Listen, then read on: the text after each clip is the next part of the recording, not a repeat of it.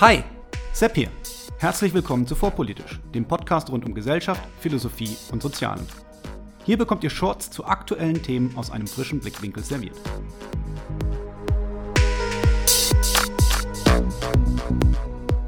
Hallo zusammen, hallo Till. Ich freue mich, dass wir es geschafft haben, die erste Folge von Vorpolitisch Meets zu starten, wo ich äh, mich mit Autoren treffe und über deren Bücher spreche. Und heute habe ich als Gast Till Randolph Amelung.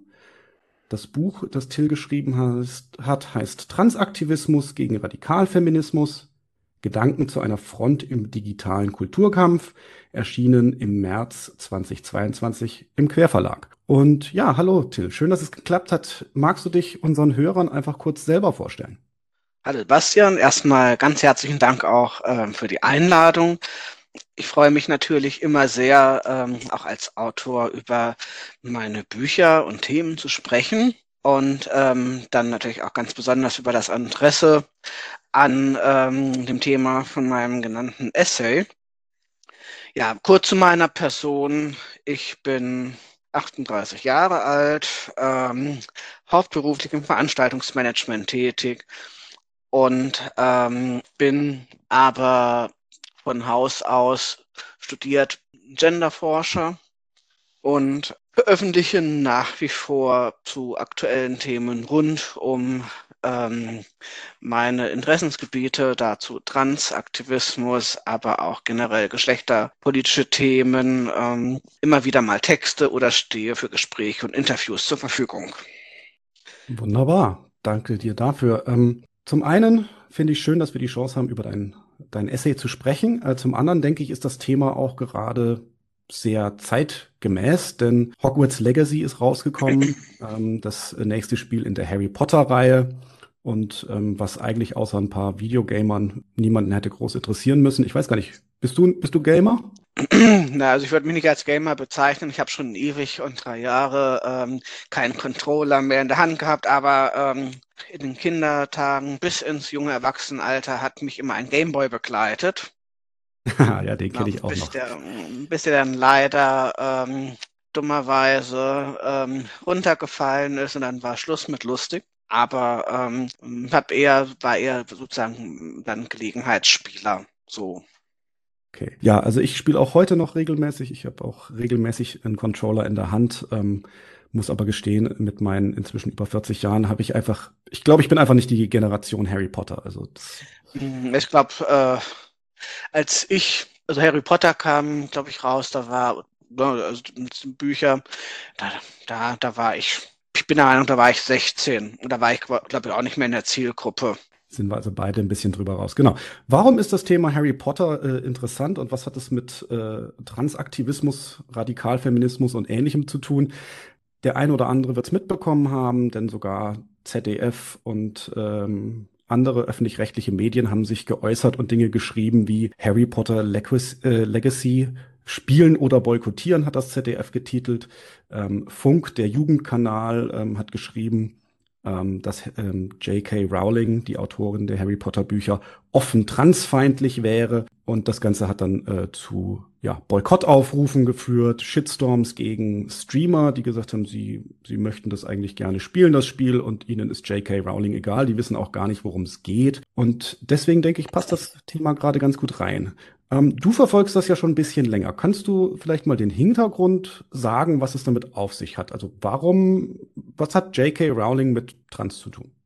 Äh, also J.K. Rowling ist natürlich durch die Harry Potter Bücher ähm, einerseits weltberühmt geworden, andererseits hat sie auch eine riesengroße Fangemeinde in der LGBT-Community dadurch. Also, ne, also Harry Potter ähm, war der, ich sag mal, es hat ganz viele angesprochen, die sich als Außenseiter gefühlt haben. Es hat ihnen wohl auch eine, also, sagen wir, in der Kindheit eine Fantasiewelt eröffnet und eben sind, also ne, da sind halt ganz viele bis ins junge Erwachsenenalter treu geblieben. Und 2019 gab es dann so das erste große Ding, was durch die Medien ging, wo J.K. Rowling sich ähm, zu einem Fall geäußert hat, und zwar ähm, zum Fall einer nennt man das beruflich? Also die, die Frau heißt Maya Forstater und die hat, glaube ich, auch Rechtsfragen für eine NGO gearbeitet und deren Vertrag ist nicht verlängert worden, weil Maya Forstater mit Aussagen auf Twitter aufgefallen ist, die als transfeindlich bewertet wurden. Ähm, Im Kern bezog sich Maya Forstater wiederum ähm, auf einen, ja, auf einen schottischen Politiker, der sich selber als non-binary bezeichnet hat und, und dann aber darunter wiederum Dinge verbreitet hat, die Feministinnen als frauenfeindlich wahrgenommen haben. Ich formuliere es jetzt mal so, mm, sage jetzt mal neutral. Und mal, äh, sag mal, Rowling hat halt eben, sie hat halt Stellung bezogen. Und sie hat sich auf die Seite von Maya Forstater geschlagen und dadurch hat sie etwas ausgelöst und ist eine Kontroverse reinge reingeraten oder hat sich selber da äh, hineinbegeben. Das war ja etwas, wozu sich auch aktiv entschieden hat, als sie Stellung bezogen hat.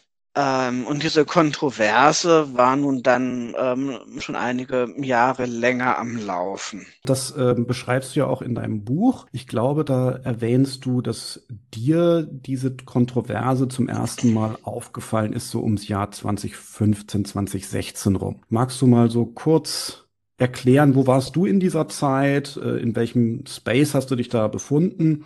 Und, und wie bist du dann auf diese, diese Kontroverse aufmerksam geworden?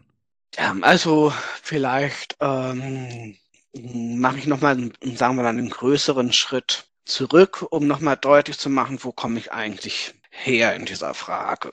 Und zwar ist es eben so, dass mein eigener Weg, also sozusagen die Bewusstwerdung im Sinne von ähm, ich bin trans, die hat ja auch eine Vorgeschichte. Und mein eigenes Coming Out hat sich so Ende 2006, Anfang 2007, hat das so seinen Anfang genommen. Und ähm, da habe ich erstmal für mich selber auch Schritte unternommen, sprich, ähm, das einerseits das im Innere Empfundene nach außen zu tragen und andererseits aber auch die rechtlichen und medizinischen Schritte die es da für meine, sag ich mal, für mein Wohlbefinden gebraucht hat, eben auch in Anspruch zu nehmen.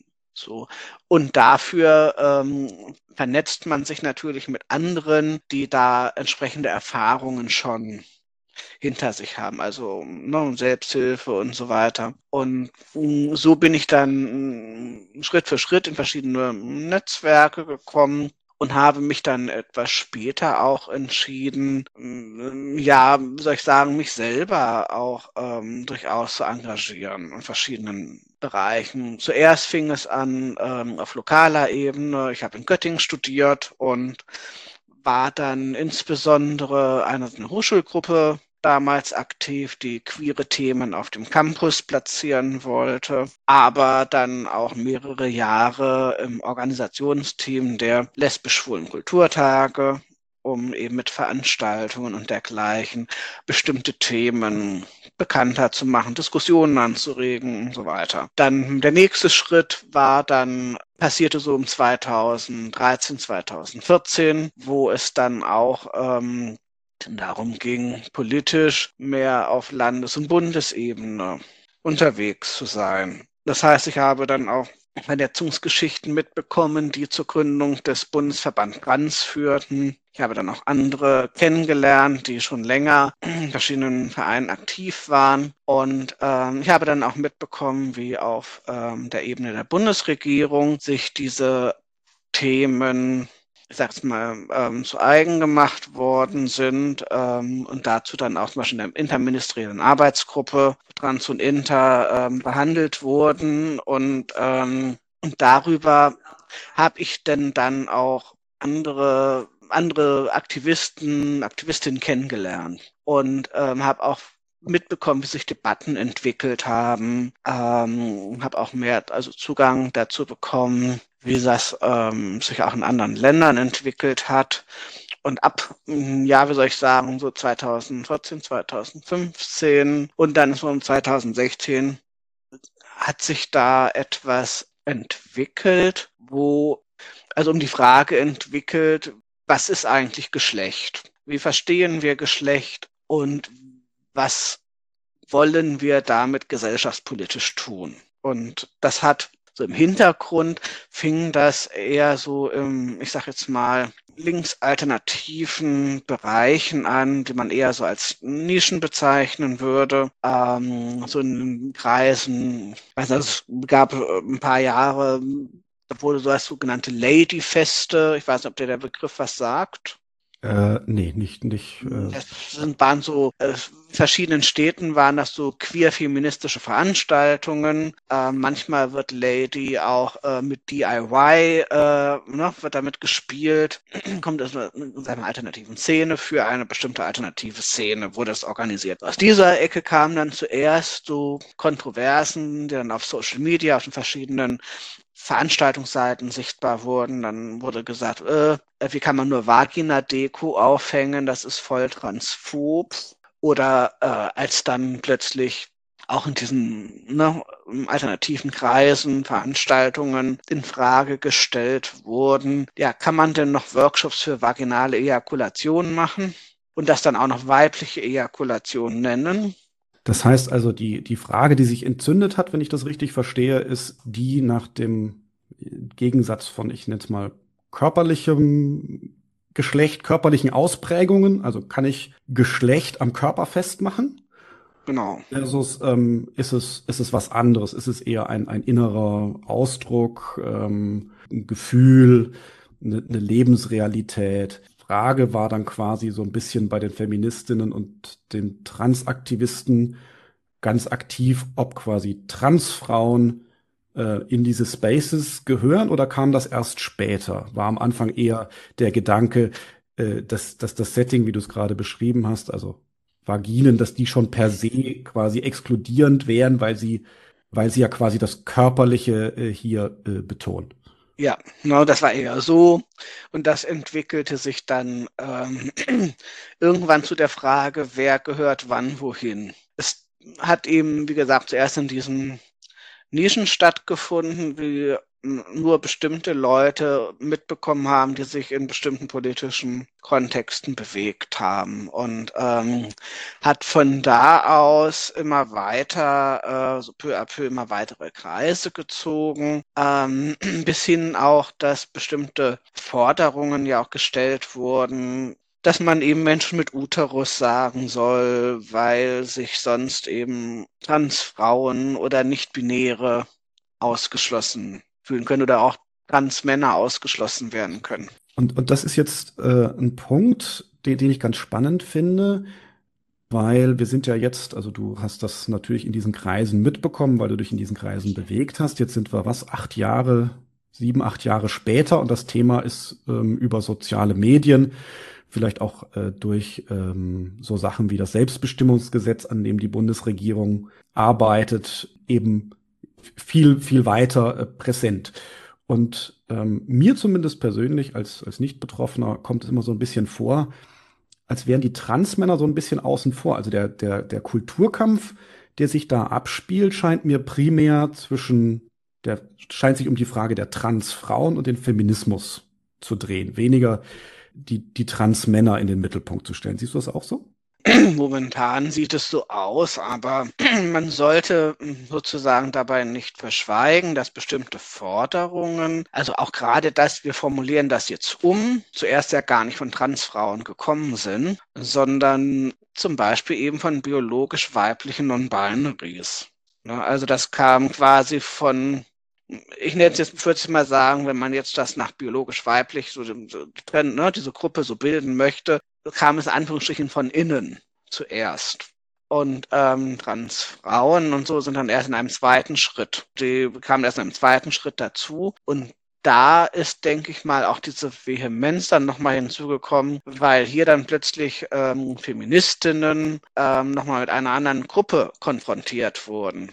Okay, verstanden. Weil das, was man heute so sieht, ähm, gerade gerade in den sozialen Medien, das hat ja schon einen sehr harten, ähm, ich mag dieses Wort eigentlich sonst nicht, aber einen, schon einen toxischen äh, Umgang, der sich daraus gebildet hat. Also da sind, das ist ein wirklich, wie du schreibst, ein digitaler Kulturkampf mit zwei Lagern, die sich in ihre Schützengräben zurückgezogen haben. Und also die Rhetorik, äh, die da aufgefahren wird, die ist schon nicht von schlechten Eltern, würde ich mal sagen. Also da wird von Auslöschung gesprochen, oh, ja.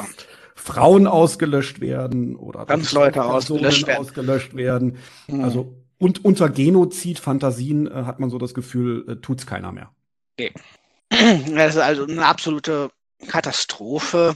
Es hat aber auch kein, also keiner der Beteiligten ein wirkliches Interesse daran, mal eine, zehn Schritte nochmal zurückzutreten und, und sagen wir mal, die Temperatur runterzuregeln. Eher das Gegenteil ist der Fall. Und ich glaube, dass da jetzt dieser Schritt passiert, dass dieser ganze hm, toxische, äh, ne, dieses ganze toxische, toxische Gebräu die Mehrheitsgesellschaft erreicht. Und jetzt wird es halt spannend. Wie reagiert die Mehrheitsgesellschaft auf das, was ihr da angeboten wird? Das, das ist äh, auf jeden Fall eine spannende Frage. Ich habe immer das Gefühl, dass, dass die englischsprachigen Länder, sei es das UK, ähm, ne, wo J.K. Rowling ja auch, auch lebt und der mhm. Fall Maya Forstatter ist ja auch in, in Großbritannien vor, äh, passiert und äh, die USA gefühlt ja auch immer so mit so kulturellen Entwicklungen immer ein paar Jahre ähm, vor uns. Jetzt kann man ja einige sehr unschöne Entwicklungen ähm, in den USA sehen. Also ich nehme mal das, das äh, Stichwort Matt Walsh ähm, für diejenigen, die ihn nicht kennen. Till, du unterbrichst mich gerne, wenn ich Blödsinn erzähle.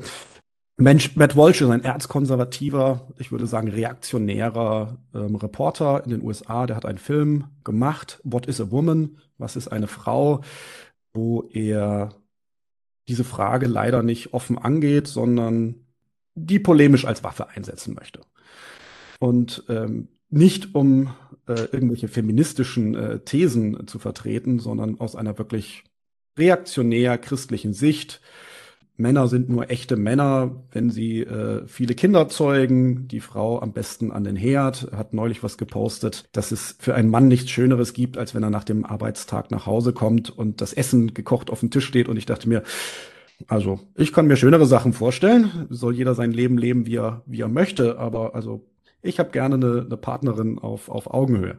Man sieht aber, dass es diesen, diesen gesellschaftlichen Backlash gibt. Trump hat sich zum Thema geäußert. Das war das Letzte, was wir gebraucht haben, dass Trump sich wieder irgendwo in die Debatte einschaltet. Du kennst ja nur die Szene in, in Deutschland. Sehen wir das äh, in Deutschland auch, dass sich ähm, Kräfte ähm, dieser Debatte, die ja eigentlich aus, wie du sagtest, linken aktivistischen Spaces kommt, sich dieser bemächtigen? Ähm, also auch in Deutschland haben wir natürlich jetzt oder können wir sehen, dass gerade ähm, dieses Thema hm, auch für ähm, rechte Erzkonservative, auch, ich sag jetzt mal, ähm, religiös ne, ähm, konservative Kräfte ein gefundenes Fressen ist. Ich weiß nicht, ob du dich da, ob du das auch mitbekommen hast, wo Beatrix von Storch äh, Tessa Ganserer im Bundestag angegangen ist. Ich kann mich vage erinnern, ja. Also so richtig habe ich die Szene nicht mehr im Kopf. Kannst du mich mal dran erinnern? Mhm. Ja, da ging es darum, ähm, ich muss jetzt auch nochmal überlegen, wie ich das, wie ich das richtig zusammenpuzzle, dass eben Beatrix von Storch Tessa Ganserer eben als Mann bezeichnet hat. Bei Tessa Ganserer ist jetzt nun die, sagen wir mal, die Kontroverse, dass mh, Tessa Ganserer praktisch ähm, die rechtliche ich sage jetzt mal, rechtliche, rechtlichen Schritte nach dem transsexuellen Gesetz, der eine Änderung des Vornamens und eine Änderung des Geschlechtseintrags ermöglicht, ähm, dass sie das nicht gehen will, weil sie das transsexuellen Gesetz, das Verfahren mit der Begutachtung, die praktisch noch vorgeschrieben ist, dass sie das ablehnt und, und deswegen unterzieht sie sich diesem Verfahren nicht. So. Das heißt, ähm, in ihrem Ausweis äh, steht praktisch noch das, oder ne, in den Dokumenten, offiziellen Dokumenten ist halt eben noch ein männlicher Name und ein männlicher Geschlecht, ne, männliches Geschlecht so. Und ähm, die Grünen haben das im Sinne sozusagen des Geistes eines möglichen Selbstbestimmungsgesetzes, haben die Tessa Ganserer äh, von Anfang an so anerkannt und ihr dann eben auch einen Listenplatz für die Bundestagswahl ermöglicht, der für Frauen gedacht war. So. Und darüber ist eben Tessa Ganserer in den Bundestag gekommen und wird auch im Bundestag als solches im Sinne der Kulanz auch als Frau geführt, sage ich jetzt mal. Also sie wird, sie wird in den auch äh, in den Veröffentlichungen als Genau. Frau geführt, obwohl die offiziellen Dokumente noch den alten Namen, Namen Genau. haben. Genau. Also man muss auch, auch fairerweise sagen, ähm, das, das Frauenstatut der Grünen äh, ist auch tatsächlich genauso geschrieben, ähm, dass es, dass es Selbst-ID ermöglicht. Mhm. Das, das ist, denke ich, einfach auch Konsequenz. Schließlich sind die Grünen ja auch Befürworter äh, einer Neufassung äh, des, des Selbstbestimmungsgesetzes. Ähm, insofern äh, selbst, selbst konsistent. Mhm. Das heißt aber, um auf das Thema äh, Ermächtigung von rechts äh, zurückzukommen, also auch die deutschen konservativ-reaktionären Kräfte haben gelernt, dass dieses Thema anschlussfähig ist. Ja, und vielleicht doch nochmal lohnt sich an der Stelle ein genauerer Blick auf die USA. Das, sagen wir mal, kommt nicht vom Himmel gefallen, dass das so ein Honeypot äh, für rechts ist. Da gibt es mehrere, ich sage jetzt mal, Angriffsflächen, auch mehrere Baustellen, die oder wo es geradezu fatal ist, dass es ein Rechts-Links-Thema geworden ist, weil da noch so viel mehr dranhängen. Ein gewichtiger, also ein gewichtiger Punkt ist, der, da gab es auch zuletzt einen sehr interessanten Artikel in der New York Times darüber. Den kann ich auch gerne mal zuschicken. Da wurde beschrieben, wie in Schulen oder in vielen Schulen mit Trans-Outings von Minderjährigen umgegangen wird. Und wie sieht dieser Umgang aus? Das zum Beispiel das Prinzip, dass ähm, die Eltern oder wenn halt die Schüler, Schülerinnen das nicht möchten, dass ähm, die Eltern davon erfahren, verheimlicht die Schule das vor den Eltern, ermöglicht aber in der Schule äh, soziale Transitionen, spricht die Kinder im gewünschten Geschlecht mit dem gewünschten Vornamen an, stellt mitunter auch möglicherweise sogar Dokumente aus. Also ne, es wird sehr weit entgegengekommen. Und das alles dann an den Eltern vorbei. Es wird auch Kontakte zu Transberatungsstellen, auch Ambulanzen äh, vermittelt, wo dann auch medizinische, therapeutische Behandlungen möglich sind. Und da wird das Problem an der Stelle ist, dass wenn man dann überhaupt nicht mit den Eltern spricht, also das heißt von Anfang an ungeprüft, ungecheckt, pauschal alle Eltern unter Generalverdacht stellt, die akzeptieren ihr Kind nicht, dann findet ja keine, ich sage jetzt mal, Klärung statt. Wie sieht denn die Elternsicht aus? Ähm, können die Eltern möglicherweise was sagen? Ja, hier ähm, gerade erlebt das Kind im privaten Feld diese und jene belastenden Umstände oder es wurden auch diese und jene psychischen Erkrankungen schon festgestellt, also Dinge, die es auch mit zu beachten gäbe. Denn eine soziale Transition ist jetzt kein neutrales ähm, Mittel, sondern je nachdem, also je weiter man geht, je weiter es öffentlich macht, stellt man da auch schon Weichen. Okay, das heißt also, man, man möchte da inklusiv sein und das, das klingt zunächst ja auch sehr gut. Also Beratung vermitteln, Kontakte herstellen, das klingt für mich nach sehr weichen Maßnahmen. Schwierig, ähm, du sagtest ja, den Eltern wird ein gewisser Generalverdacht der Ablehnung unterstellt. Wie, wie jung sind denn, sind denn diese Kinder? Also reden wir hier von Kindern, Kindern, Jugendlichen, Jugendlichen, die schon fast volljährig sind? Das ist die ganze Bandbreite. Das ist also die ganze Bandbreite. Und ähm, na, es ist, das heißt, äh, wir reden dann nicht ausschließlich von, ich sage jetzt mal 16-, 17-Jährigen, sondern auch von wesentlich jüngeren Kindern und Jugendlichen. Und das heißt also aus einer sehr aktivistischen Perspektive heraus wird hier einer gewissen auch Verantwortungslosigkeit Tür und Tor geöffnet. Und ähm, das ist etwas, was da äh, quasi viele Eltern dann komplett, wie soll ich sagen, so aus der Verantwortung nimmt, wie man es bei anderen Dingen mit Eltern nicht machen würde. Okay, und damit hat man gewissermaßen die Elternschaft auch zum Teil mindestens mal gegen sich aufgebracht. Ja. Vielleicht auch, auch unnötig. Genau, also hat, also das sind auch tatsächlich in diesem New York Times Artikel sind Eltern, die dann sagen, ja, ich war immer, äh, mich, mich haben die Republikaner nie interessiert, die haben mich nie vertreten. Ähm, aber jetzt habe ich das Gefühl, das sind die einzigen, die da die Notbremse ziehen können.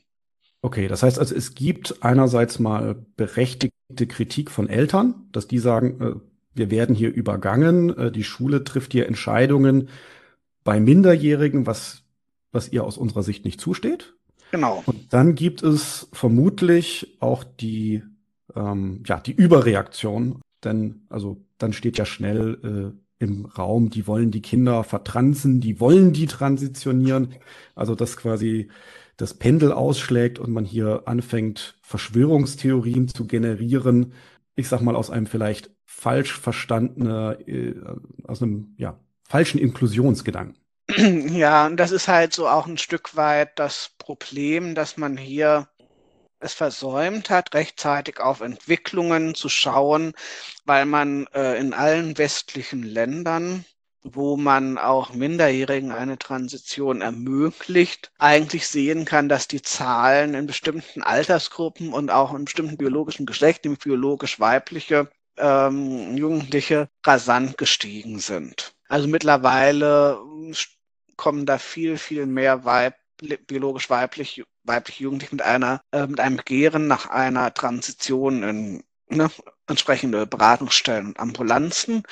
Und es fehlt eine schlüssige Analyse, woher das kommt, warum das so ist. Es gibt unterschiedliche Hypothesen, die im Raum stehen. Also Transaktivistinnen und ähm, mit ihnen verbundene Therapeuten, Ärzte sagen, ja, das liegt halt daran, dass es mehr Aufklärung gibt, also können auch mehr ähm, Jugendliche sagen, was mit ihnen ist. So, ne? Andere sagen eher, also aus Radikalfeministinnen, ähm, aber auch die, die man jetzt unter sogenannte Gender Criticals äh, zusammenfasst, sagen eher was anderes. Und zwar, Moment mal, ähm, man hat hier möglicherweise durch soziale Medien beeinflusst, ähm, praktisch erreicht man Jugendliche und gerade biologisch weibliche Jugendliche in einer vulnerablen Situation. Und äh, wir haben immer noch nicht überwundene, ich sage jetzt mal, weibliche Stereotype oder es gibt immer noch Konflikte mit weiblichen Rollenbildern äh, und alles Mögliche oder die Anforderungen sind, ähm, an, die dann gerade an Mädchen und Frauen gestellt werden, die sind immer noch, ja, wie soll ich sagen, extrem oder auch ähm, mit sexueller Gewalt und dergleichen oder psychischen Erkrankungen, also die da praktisch andere Ursachen sehen und wie gesagt, keine dieser Hypothesen ist jetzt bis auf, also ne, auf den Punkt genau hinreichend belegt. Das steht noch aus. Und das ist etwas, wo, und weil, und gerade weil das so, sagen wir mal, von einer bestimmten Seite aktiv geleugnet wird, dass es Schwierigkeiten gibt, haben es diese sehr verschwörungstheoretisch anmutenden Behauptungen, die du da gerade auch aufgezählt hast, können, ne, haben die so eine gewisse Attraktivität und Plausibilität für bislang, ich sag mal, Unbedarfte in diesem ganzen Themenbereich. Und das ja, macht es gerade so schwierig. Ja, also das klingt für mich auch schwierig. Also wenn ich das jetzt so höre, und äh, das ist mir natürlich auch schon begegnet, ähm, diese, diese Meinung. Wenn ich das so als Unbedarfter höre, dann, dann, dann wäre das Erste, was sich mir aufdrängt, why not both? Ja, also es klingt für mich plausibel, dass wenn ich freier ich selber mich ausdrücken kann, dass das auch mehr Leute machen, ja. Mhm. Klingt für mich völlig plausibel. Ähm, gleichzeitig wissen wir, dass es sowas wie soziale Ansteckungen gibt. Also wir haben ja dieses Pro-Anna-Phänomen äh, erlebt, wo, wo es also diese Foren gab, wo Anorexia cool und zum Trend gemacht wurde. Diesen, ja, diese soziale Ansteckung kann man also nicht, nicht leugnen, dass die existiert. Und was jetzt welchen Anteil hat, das, das ist dann schwer zu sagen. Aber äh, für mich erstmal beides irgendwie plausibel. Also ich glaube, wir haben hier, ähm, was dem Ganzen vielleicht so, also ich sag mal, was da im Hintergrund eigentlich läuft, ist eine, ich sag mal, auch eine Art oder sagen wir mal, also ein Konflikt, wie sehen wir Trans? Wie viel Medizin darf im Blick auf Trans enthalten sein? Ähm, Transaktivismus hat seit, den, also seit Anfang der 2000er Jahre sehr erfolgreich geschafft, ähm, dass Trans weniger als medizinisches Thema wahrgenommen werden soll, sondern in erster Linie als Menschenrechtsfrage. Das Trans, heißt, Stich, Stichwort Trans Rights are Human Rights. Also wer über Twitter stolpert, genau, kann diesen Slogan quasi gar nicht verpassen. Genau. Und ähm, Trans Rights are Human Rights heißt dann in dieser Lesart, dass ein unbeschränkter Zugang im Sinne der Selbstentfaltung eben auch unbeschränkter Zugang zu medizinischen Behandlungen einschließt. Und da ist dann so dieser Grundgedanke, ähm, wenn jemand sagt, ich bin trans und ich will jetzt eine Hormontherapie, ich will äh, die und diese Operationen haben, ich will ne, diese und jene Maßnahmen, dann soll nicht im Sinne von wir, also sozusagen, was da kritisiert wird, ist, dass ein Psychologe oder ein Arzt sagt, ja, nee, ich muss jetzt hier aber erstmal schauen, ob das wirklich das Richtige für dich ist. Ja, wenn ich jetzt da einfach mal so reingrätschen darf, also. Gerne. Wer, wer mich persönlich kennt, der weiß, ich bin gesellschaftlich sehr liberal eingestellt. Jetzt sage ich mal, ich bin erwachsen, ich darf mich tätowieren lassen, ich darf mir Löcher in die Ohren schießen, ähm, sollen Erwachsene doch machen. Also erstmal auch da würde ich jetzt sagen, wenn jemand dieser Meinung ist, eventuell auch operativ oder mit Hormonen, ähm, wenn ich es richtig verstanden habe, sind die ja nicht, nicht umkehrbar, richtig?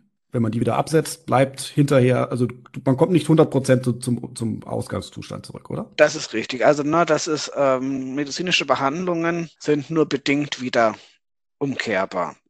Genau. Aber wie gesagt, mein Argument wäre jetzt, also wir reden mal über Kinder, können wir später reden, aber unter Erwachsenen, warum nicht? Sollen sie es doch machen. Ist ihr Körper, kann jeder mit tun und lassen, was er will. Das, das sind kleine Gedanken dazu. Ne?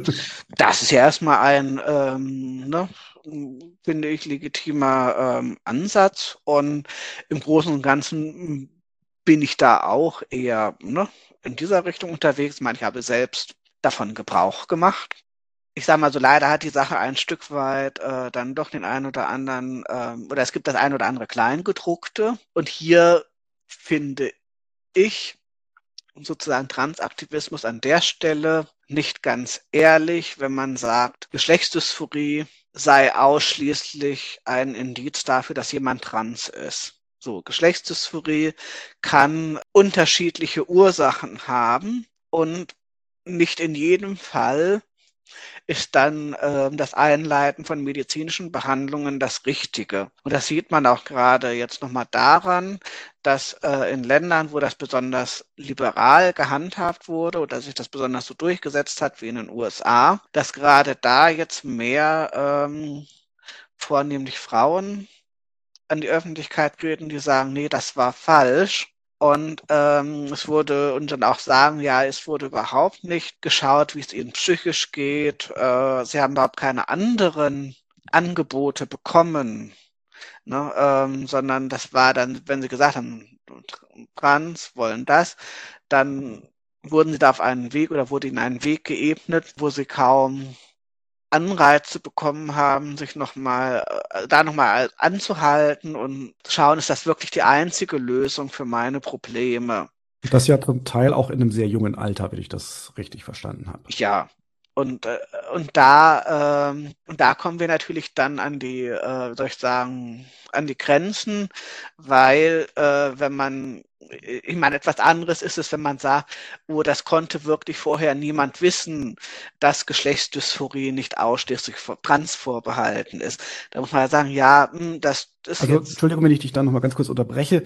Geschlechtsdysphorie ist einfach das Unwohlsein mit dem eigenen Körper, richtig? Genau wenn man, äh, wenn es das vorher oder wenn das vorher jetzt völlig unbekannt gewesen wäre, dass es nicht auch andere Probleme geben kann, weshalb man Geschlechtsdysphorie empfindet. Also andere Probleme können psychische Erkrankungen sein, es können aber auch schwerwiegende, äh, auch sexuelle Gewalt, also Traumatisierung sein, also ganz unterschiedliche Dinge und und das sollte man vorher irgendwie in einer Weise abklären, damit die, oder die Chance hoch ist, dass man auch äh, die passende Unterstützung für sich erhalten kann. Nun stehen da halt dann eben Frauen da, je nachdem, wie weit oder wie weit sie gegangen sind, stehen sie da dann eben halt auch ohne äh, sozusagen Brüste, ohne Gebärmutter da. Also sprich, du sagst, wenn Körperteile erstmal ab, ab sind, dann sind sie ab Dann ist es zu spät. Sein, dann ist es zu spät, genau. Ähm, wächst nicht nach.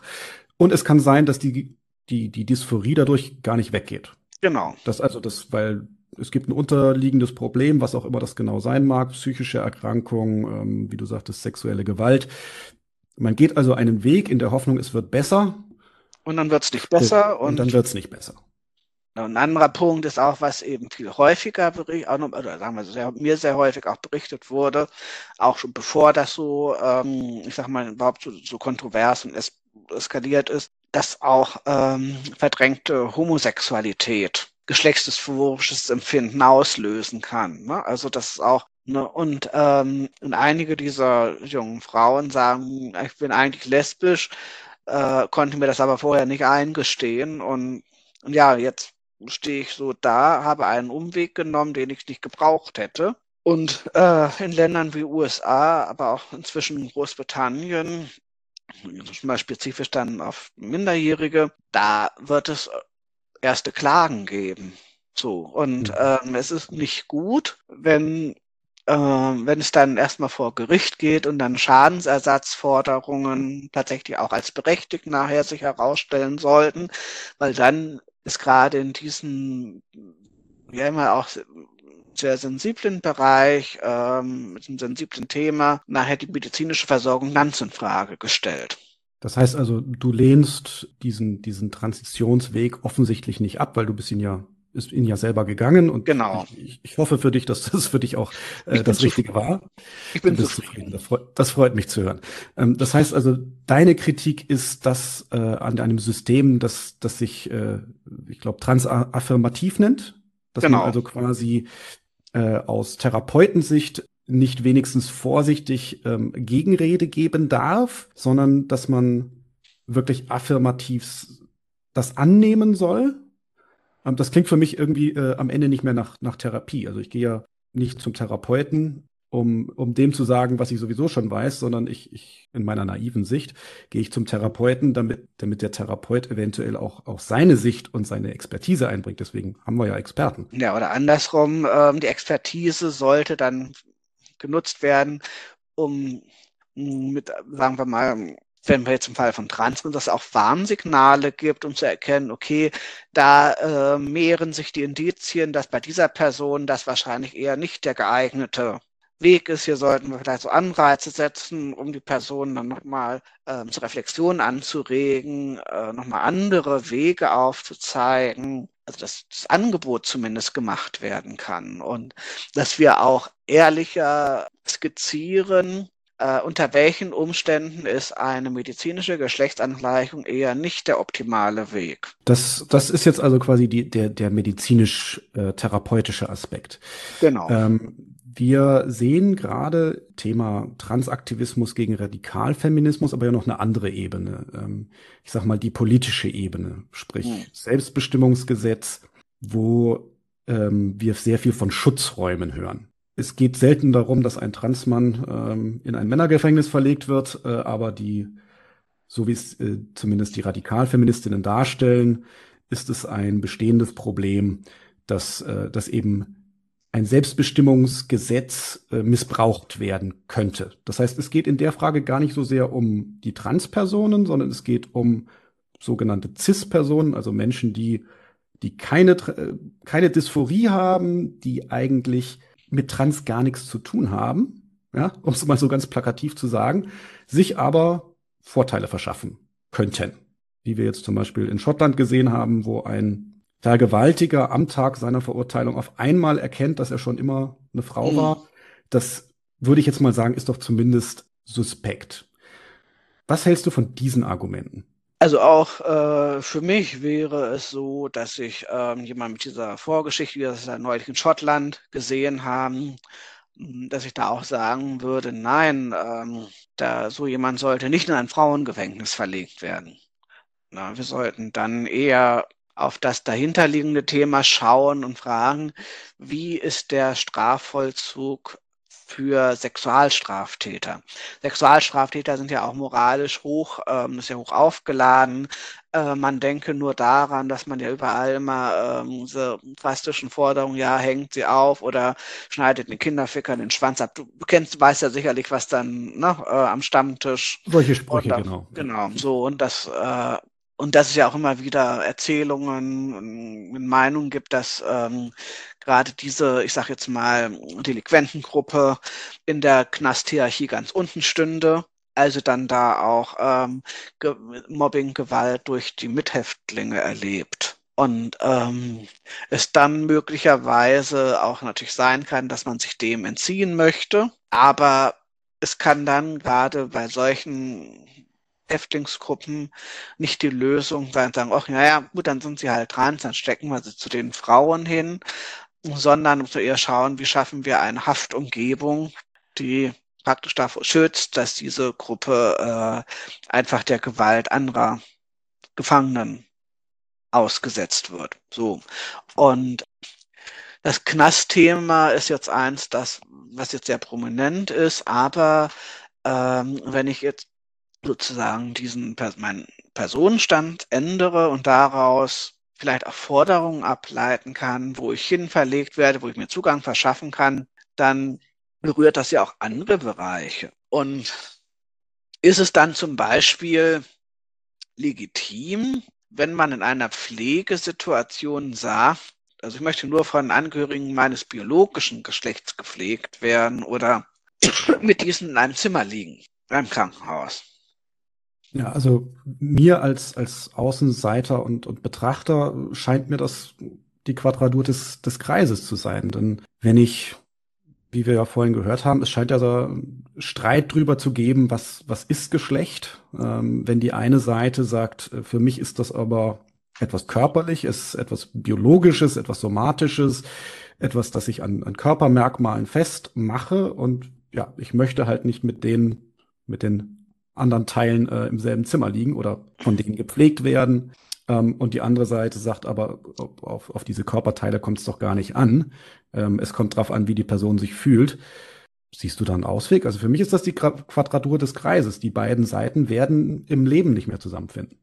Das werden sie auch nicht. Es ist ja ein fundamentaler, ich sage jetzt mal, ähm, kann auch sagen, es ist ein fundamentaler epistemischer Konflikt. Entweder ich sage, das biologische Geschlecht hat keine Relevanz. Oder aber ich sage, nee, das biologische Geschlecht im Sinne, es gibt zwei biologische Geschlechter, hat eben doch eine gewisse Relevanz. Das lässt sich so nicht über, äh, übereinbringen. Und, und ich glaube, oder nun anders, ich bin der Überzeugung, dass sich Transaktivismus und äh, mit ihnen Verbündete, die äh, dem biologischen Geschlecht keine Relevanz zugestehen wollen, dass die leider auf dem Holzweg sind. Und dass wir da auch leider sehen, dass man da ähm, vollkommen kontraintuitiv zum Alltagswissen der meisten Menschen handelt. Denn ähm, für die meisten Menschen hat Geschlecht sehr wohl auch etwas äh, mit Biologie zu tun. Und das, wie wir in der Welt oder was für Erfahrungen wir machen, ist eben doch auch zu einem gewissen Teil dadurch geprägt. Radikal-feministische Theorie und Praxis basiert eben genau darauf. Also im Prinzip, wir sind eine biologische Frau, macht in einer Gesellschaft mit hoher Wahrscheinlichkeit bestimmte Erfahrungen. Oder ist es einfach so, ja, äh, das Thema Schwangerschaft, äh, Menstruationshygiene ist einfach dann etwas, was aus Frauensicht relevant ist und besprochen wird. Oder aber auch, dass Frauen hm, leider Gottes nach wie vor äh, in einem höheren Maße von sexueller Gewalt betroffen sind. Das, äh, genau, das ist, ist leider so. Jetzt, jetzt klingt alles, was du sagst, sehr, sehr plausibel. Du hast ja auch den Begriff Alltagswissen verwendet. Das heißt also, ich glaube, die meisten Leute können sich darin wiederfinden. Du sagst ja, du hast auch mal Genderwissenschaften äh, studiert. Der Eindruck, der vermittelt wird, ähm, und ich war nie in einer Genderwissenschaften-Vorlesung, deswegen kann ich es nicht sagen. Aber der Eindruck, der vermittelt wird, ist ja, dass alles, was du jetzt gerade erzählt hast, was so plausibel klingt, von den Genderwissenschaften schon längst widerlegt, ist ja ein Wort, das man da häufig hört und liest, widerlegt wird. Oder dass die Wissenschaft da heute Zitat, weiter wäre.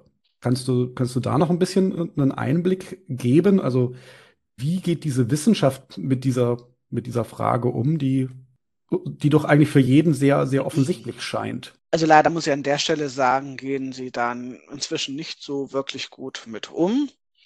Äh, man hat auf der einen Seite dann auch, ähm, ich sage mal, hier gehen wir im Bereich der Sexualwissenschaft, ähm, aber ein Name ist, der, der vielleicht auch mal wieder einen begegnet, ist Heinz-Jürgen Voss. Also Heinz-Jürgen Voss wird ja gerne mit seinem Tagesspiegel-Artikel genommen, äh, um zu widerlegen, dass es zwei biologische Geschlechter gibt. Genau, ähm, der, der Herr Voss war derjenige, der sagt, es gibt so viele Geschlechter wie Menschen. Ja, genau. Und ähm, wenn halt eben hier Heinz-Jürgen Voss in einem Interview von, ich glaube, das war 2016, nee, 2013 sogar, äh, zum Beispiel sowas sagt wie, ob er sich eine Gesellschaft ohne Zweiteilung vorstellen könne, ähm, dann sagt er ja und das Geschlecht hätte einen Stellenwert wie heute das Sternzeichen. Das ist ja dann eine Utopie, die jemand wie er ähm, damit verfolgt. Und das ist etwas, wo leider auch einige andere, so mein Eindruck, auf dieser Schiene unterwegs sind und dann völlig oder ausblenden, dass die Biologie auch ihre Berechtigung hat. Also dann nicht so, soll ich sagen, fair mit Biologie und Medizin umgehen. Verstanden. Ich glaube, manche sind da vielleicht ein bisschen übers Ziel hinausgeschossen. Mir kommt es so vor, als, als würde man wollen, dass wir wegkommen von einem essentialistischen Weltbild, also sprich Frauen in die Küche, Frauen können nicht Auto fahren, äh, Männer sind handwerklich begabt und dass wir davon weg sollten, bin ich der festen Überzeugung.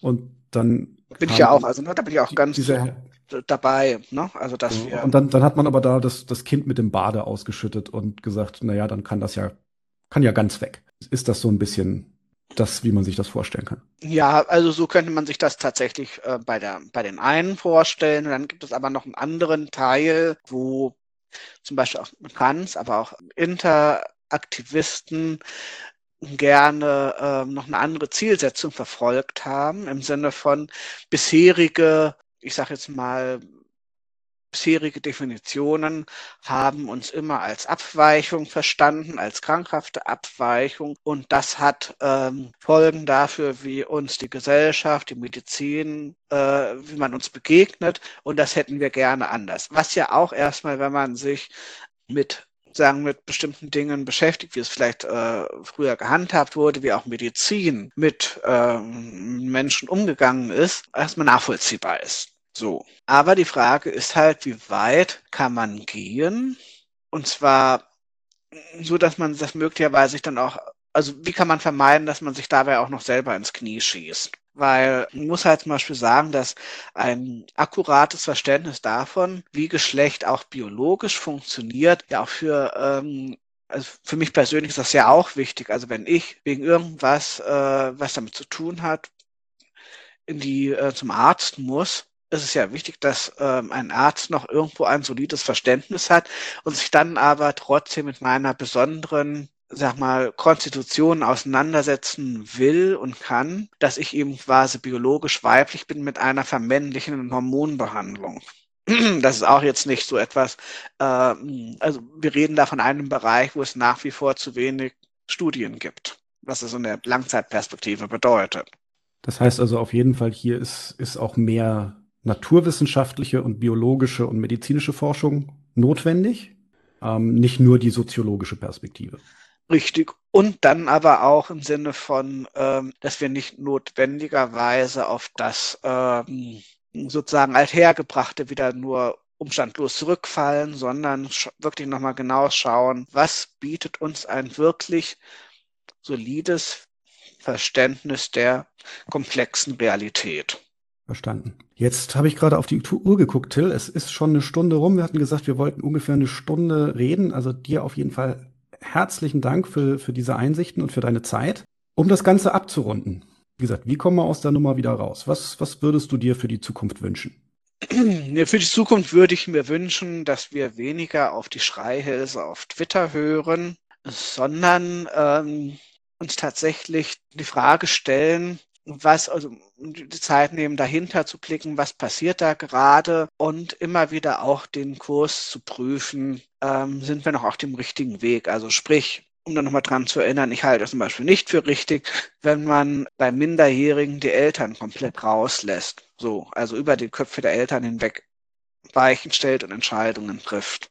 Das zerstört Vertrauen.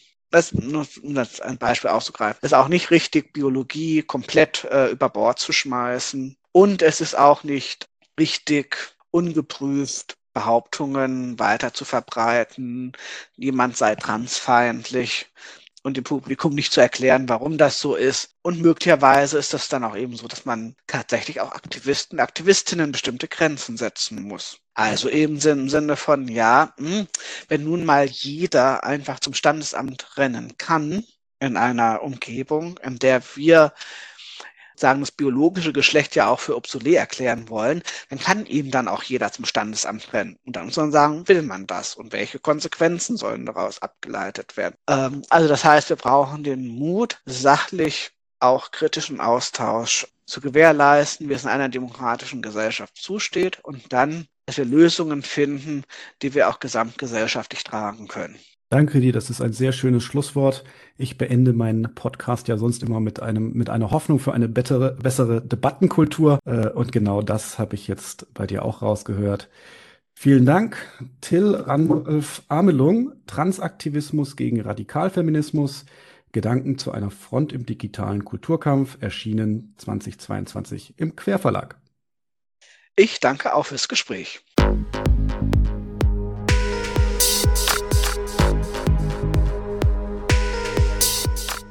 Hier endet eine weitere Episode von Vorpolitisch, dem Podcast rund um Gesellschaft, Philosophie und Soziale. Vielen Dank für eure Zeit. Und wenn es euch gefallen hat, hört beim nächsten Mal wieder zu und vor allem teilt den Link zu diesem Kanal auf Facebook, Twitter und wo ihr sonst noch unterwegs seid. Warum nicht jetzt sofort? Ich bin Sepp, macht's gut und bis zum nächsten Mal.